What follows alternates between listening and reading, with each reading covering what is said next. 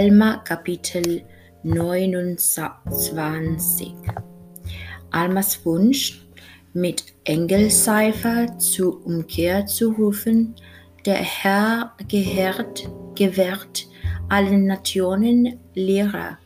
Alma Frohlucht im Werk des Herrn und über den Erfolg Amens und seiner Brüder um 76 vor Christus. Oh, dass ich ein Engel wäre und mein Wunsch wahr würde, äh, dass ich hinausgehen und mit der Posaune Gottes sprechen konnte, mit einer Stimme, die die Erde erschüttert und jedes Volk zur Umkehr rufen konnte.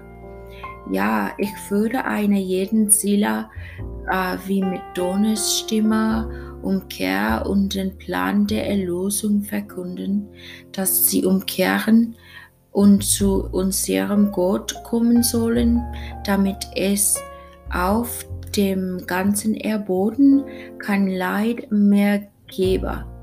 Aber siehe, ich bin ein Mensch und versündige mich mit meinem Wunsch denn ich sollte mit dem zufrieden sein, was der Herr mir zugeteilt hat.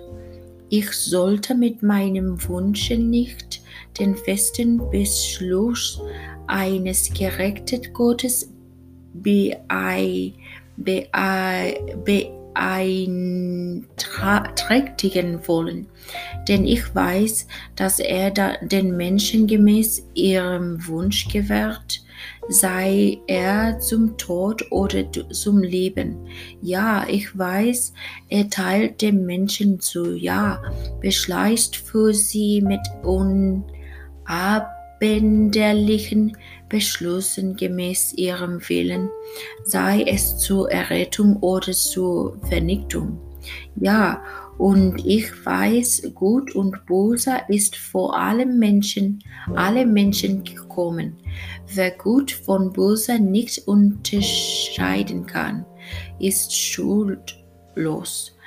Wer aber Gut und Böse äh, erkennt, dem wird gemäß seinen Wünschen gegeben, sei es, dass er Gutes wünscht oder Böses, Leben oder Tod, Freude oder Wissensgrad. Nun, in Anbetracht dessen, dass ich dies alles weiß, warum sollte ich mir mehr, mir mehr wünschen, als das Werk zu verrichten, wozu ich berufen worden bin? Da, warum sollte ich wünschen, ein Engel zu sein, ähm, damit ich zu allen Enden der Erde sprechen könnte. Denn siehe, der Herr gewährt alle, allen Nationen von ihrer eigenen Nation und Sprache sein Wort zu lehren, ja, in Weisheit alles das, was sie nach seinem Gutdunken haben, so, haben sollen. Darum sehen wir, dass der Herr mit Weisheit äh, Rat gibt gemäß dem, was recht und wahr ist. Ich weiß, was der Herr mir geboten hat, und ich frohloch darin. Ich rühme mich nicht meine selbst, sondern ich frohloch in dem, was der Herr mir geboten hat. Ja, und dies ist mein Ruhm, dass ich vielleicht ein Werkzeug in den Händen Gottes bin, um ihr Gedeihen Seele zur Umkehr zu führen. Und dies ist meine Freude. Und siehe, wenn ich viele meiner Brüder wahrhaft reumutig sehe und dass sie zum Herrn, zu ihrem Gott kommen, dann ist meine Seele von Freude erfüllt. Dann denke ich daran, was der Herr für mich getan hat, ja, nämlich, dass er mein Gebet, äh, Gebet vernommen hat. Ja, dann denke ich an seinen barmherzigen Arm den er zu mir hin ausgestreckt hat. Ja, und ich denke auch an die geschaffene